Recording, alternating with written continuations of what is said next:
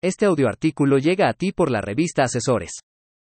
El caos como tendencia. Por Francisco Jordás Loiter. Creo no equivocarme al pensar que a la mayoría nos gustaría vivir en un universo regulado por sistemas deterministas, en los que la realidad fuera predecible con base en leyes físicas, principios éticos y o morales, procedimientos organizacionales y normas. Sin embargo, la realidad no opera así. Especialmente desde 2020, definitivamente, la realidad no ha venido operando de esta forma, y al parecer cada trimestre estamos más distantes de esa posibilidad.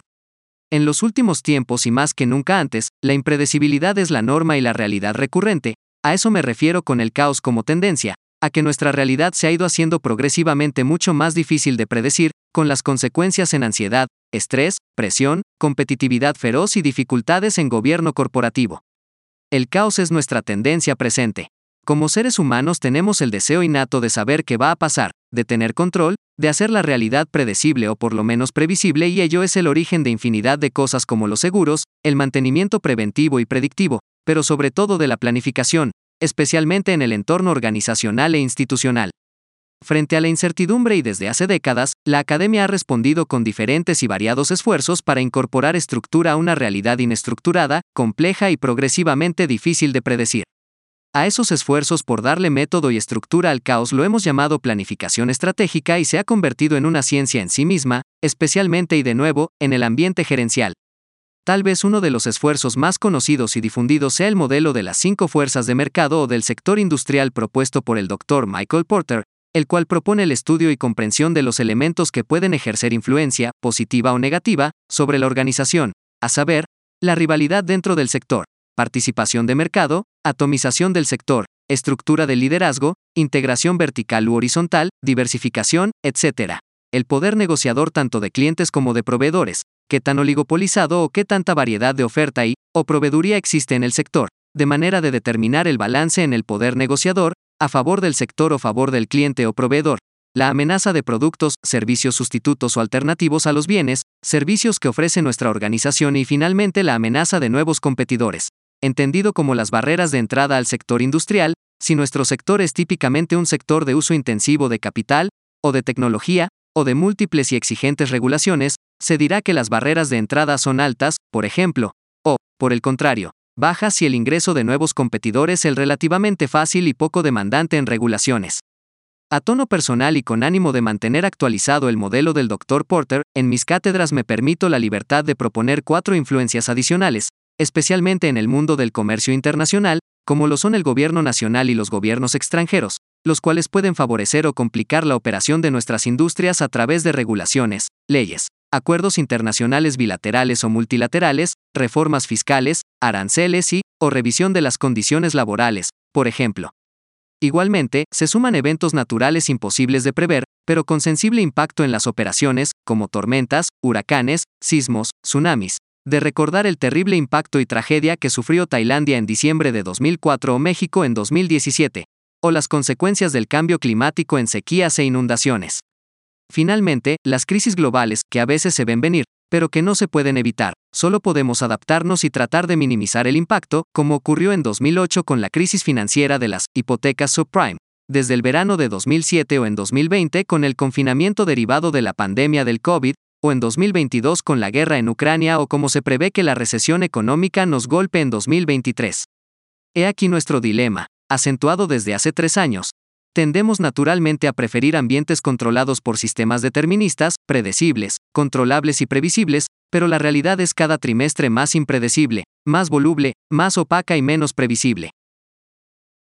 Nuestros tiempos están marcados por la incertidumbre, el cambio vertiginoso, la ruptura de paradigmas, nuevas tendencias de consumo, reacciones de nearshoring y reshoring frente a la experiencia reciente, y no del todo satisfactoria, de las dudas sobre la globalización, la dependencia excesiva de Asia, la crisis de contenedores y de logística derivada del cierre de puertos y fábricas en China, las amenazas a la productividad por las guerras reales y comerciales desde 2018, el encarecimiento de las energías fósiles por la guerra de precios entre Arabia Saudita y Rusia en 2020 y recientemente por la guerra en Ucrania, la amenaza velada de China sobre el sector de semiconductores en Taiwán que pondría en jaque a la mitad de las industrias de todo tipo a nivel global, las evoluciones políticas en la región y en general en el mundo con tendencia al populismo de Estado, y podríamos seguir enumerando razones y conflictos que contribuyen a hacer el presente mucho más incierto y cargado de ansiedades que lo que conocimos hasta 2019. Y frente a todo este panorama de incertidumbre que lleva al menos tres años y no parece tener próximamente periodos de recurrente estabilidad y calma. ¿Qué puede hacer la empresa para navegar exitosamente en estos tiempos inciertos? Personalmente, encuentro la respuesta en mi área de vocación, que es la dirección del capital humano, tal vez por deformación profesional, tal vez por practicidad pura, tal vez por mirar el mundo desde mi crisol, pero como sea, encuentro la respuesta en los dos pilares que sostienen, como las columnas de Hércules, las verdaderas ventajas competitivas permanentes y sostenibles en el tiempo. 1. La innovación, producto de un permanente impulso de la investigación y el desarrollo. 2. El desarrollo de un capital humano verdaderamente comprometido y eficiente. Todo lo demás es imitable en función del tiempo y de la disponibilidad de recursos, todo. Las modas gerenciales, la tecnología disponible, la automatización, la diversificación, los nuevos mercados internacionales y todo lo disponible en sector de servicios, todo, puede representar una ventaja competitiva temporal, pero eventualmente imitable.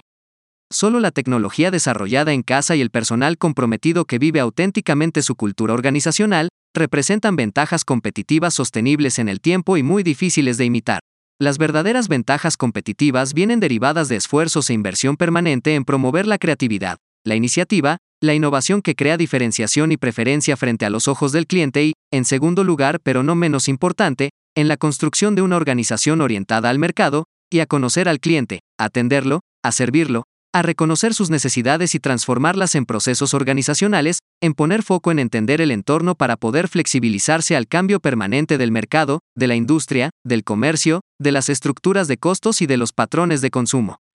De manera que se pueda responder expedita y adecuadamente a esa realidad cambiante diariamente.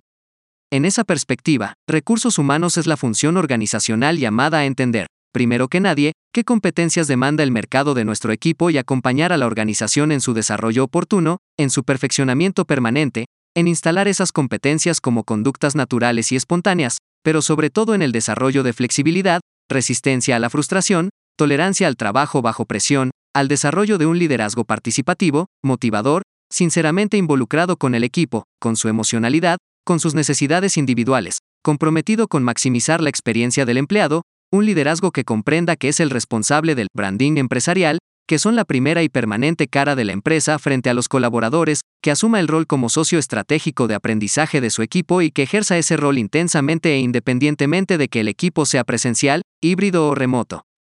Recursos Humanos es el garante y el impulsor de que el liderazgo sea sensible a las necesidades de su equipo, a que comunique oportuna y claramente la estrategia del negocio, a que les dé el correcto y ágil seguimiento, en que sea eficazmente el coach de la agilidad de aprendizaje de su equipo. Esto es clave. La mejor respuesta de la empresa frente al cambio y la incertidumbre es la agilidad de aprendizaje y la capacidad de adaptación de su equipo a las realidades cambiantes. Nadie lo hará por nosotros. Los clientes que no reciban la respuesta correcta en el momento oportuno, se cambiarán y no volverán.